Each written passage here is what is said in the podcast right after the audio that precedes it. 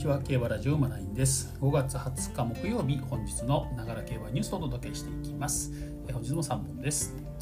まず1つ目ですね。えっ、と軸は赤い鳥の娘信頼のディープサンクと安心の安城ルメールと。こちらはスポニチさんの記事です。はい。スポニチさんのね、えーと、G1 データマックスというのがねなんか好調らしくて、え、天皇賞のワールドプレミア NHK マイルのシネルマイルスターマイスターとね指名馬が2週連続 V を決め先週のビクトリアマイルはマジックキャッスルだったみたいですねで3着を確保したとで今週も行きますみたいな感じですね、まあ、データからねなんか迫るみたいな感じの記事ですね。でそこで書かれているのがまず一つが前走、まあ、このステップですね。どういうステップを踏んでくるかで、まあ、前走では、えーと、桜花賞フローラステークスもしくは忘れな草賞に絞られるみたいな。経験。キャリアはね4戦要するに今回が5戦目と今回が6戦目という馬が、ね、一番いいみたいですね、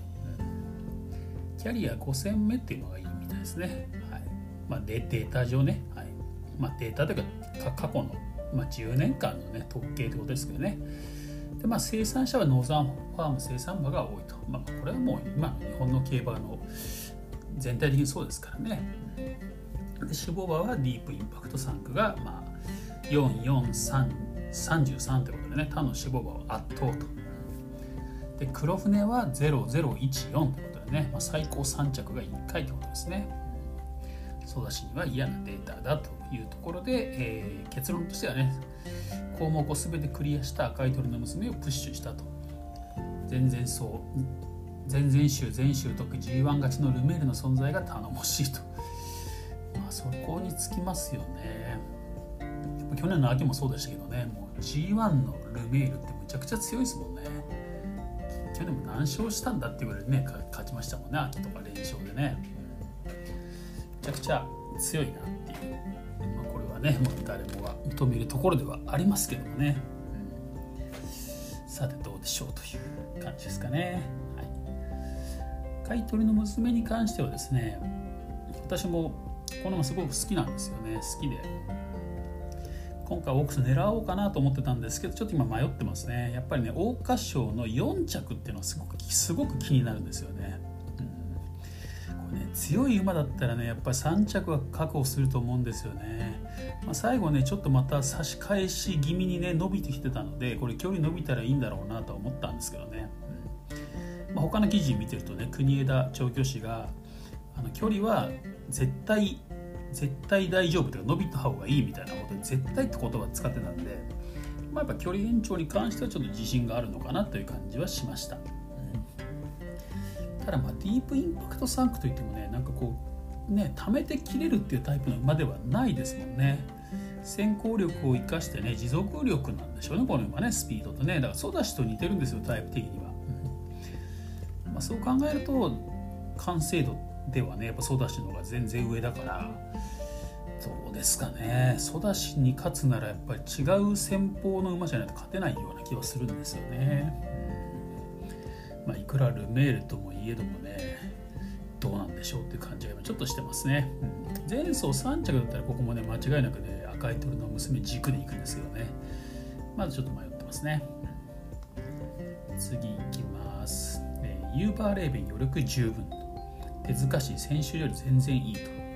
G1 追い切り速報ということでね。これ日刊スポーツさんです。これ昨日もね取り上げましたけどユーバーレーベン、うん、ユーバーレーベンで津村騎手がね追い切りに乗ってると、まあ、レースはデムーロと。ちょっと一瞬焦りましたけどね。あれ津村騎手に乗り換わったのかとか一瞬焦ったんですけどただ調教だけみたいですけどね、うん、えっ、と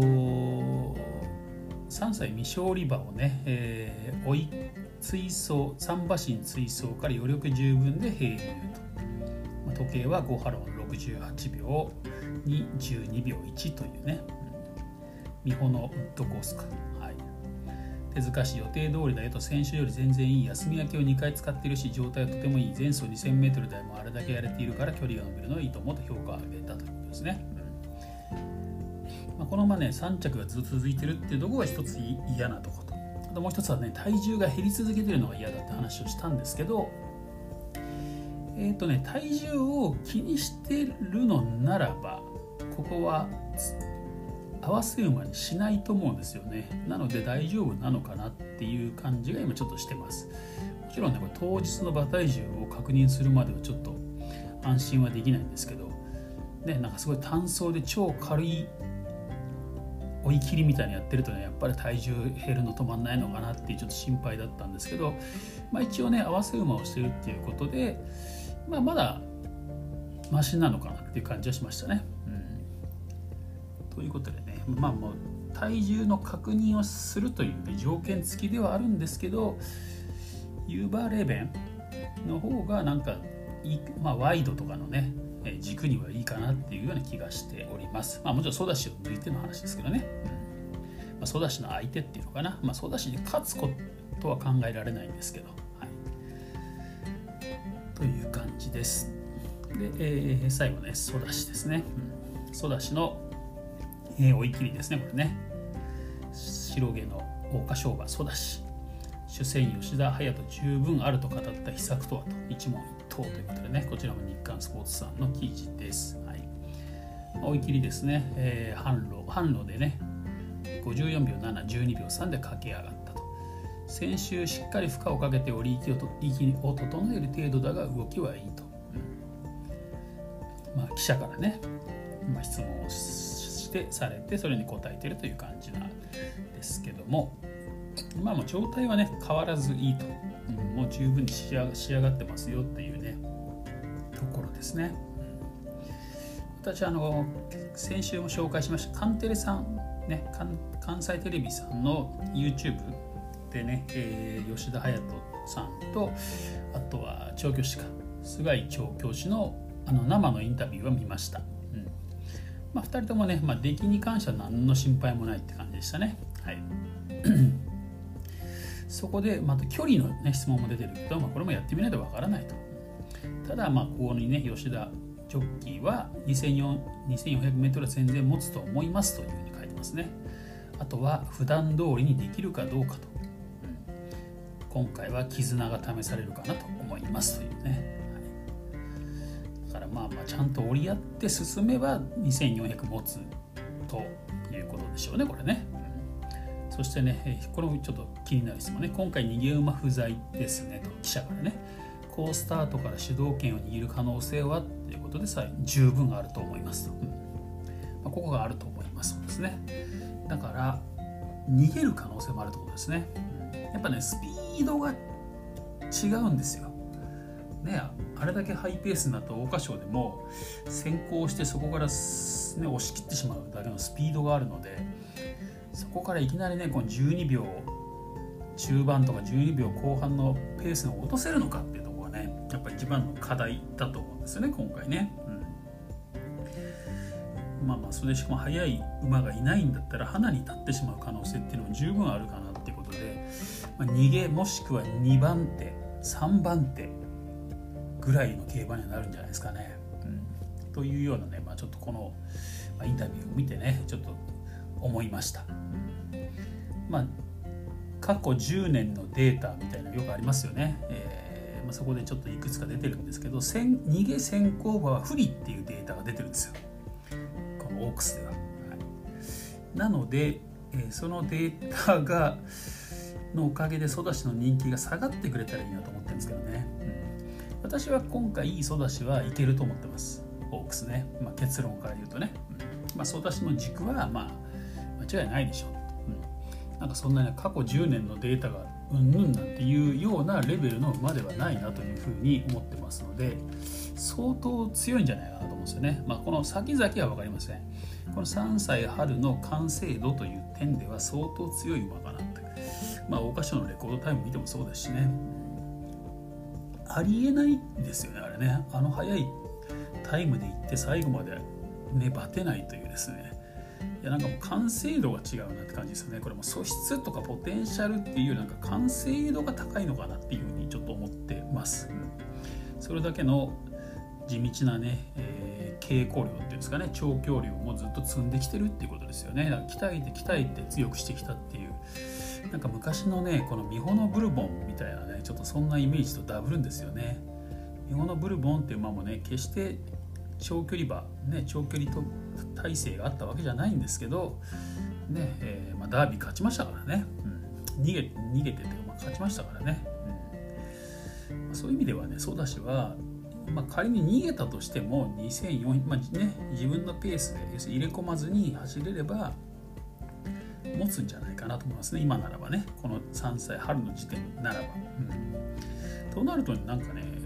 逆に今度追い込み有利と思われてるんだけど追い込み場が届かないっていうようなレースになるような気もするんですよね。下手するとね。だからそこでまたユーバーレーベンどうかなみたいなところもちょっとあるんですけど。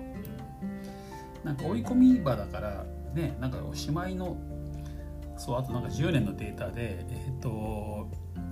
前走の上がり3位以内の馬みたいなねそんなデータがよくみんな言ってるんですけどそうならない気がしてきてます今。私はね、うん。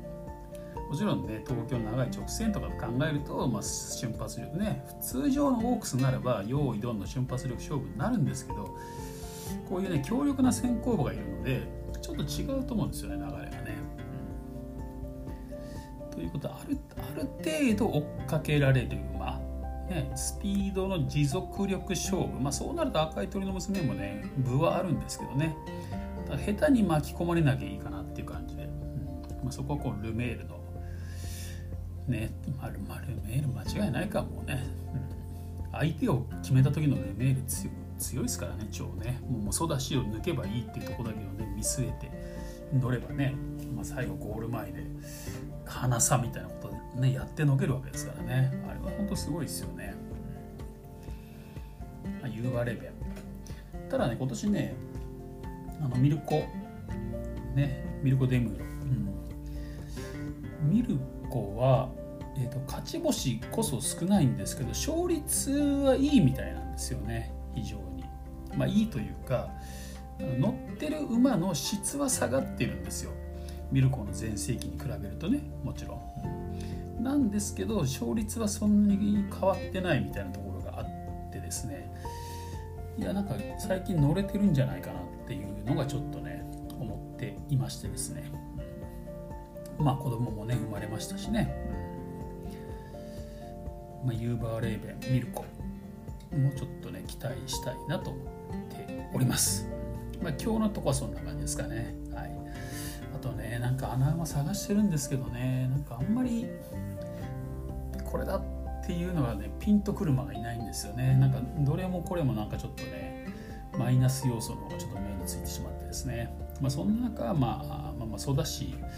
育ち軸というかね育ち育ちが3着以内を外すっていうのはまあまずないなと。で黒船なのでねちょっとデータ的にそんなデータないっていうところなんですけど、まあ、そうやってもね3着1回来てますからね、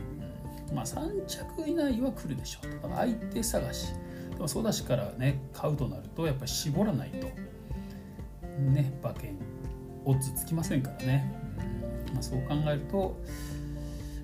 赤い鳥の娘のよりもユーバーレーベンなのかなっていうね、うん、いう気が今はしています。これからちょっとねまた時間ありますんでね、まあ、また明日金曜日なので予想の動画最終ね、まあ、最終予想というか金曜日の時点での予想動画っていうのをアップしようと思ってますのでもう一日ねちょっとあれこれ悩みたいなと思っております。という感じで、えー、今回は以上です。また次回お会いしましょう。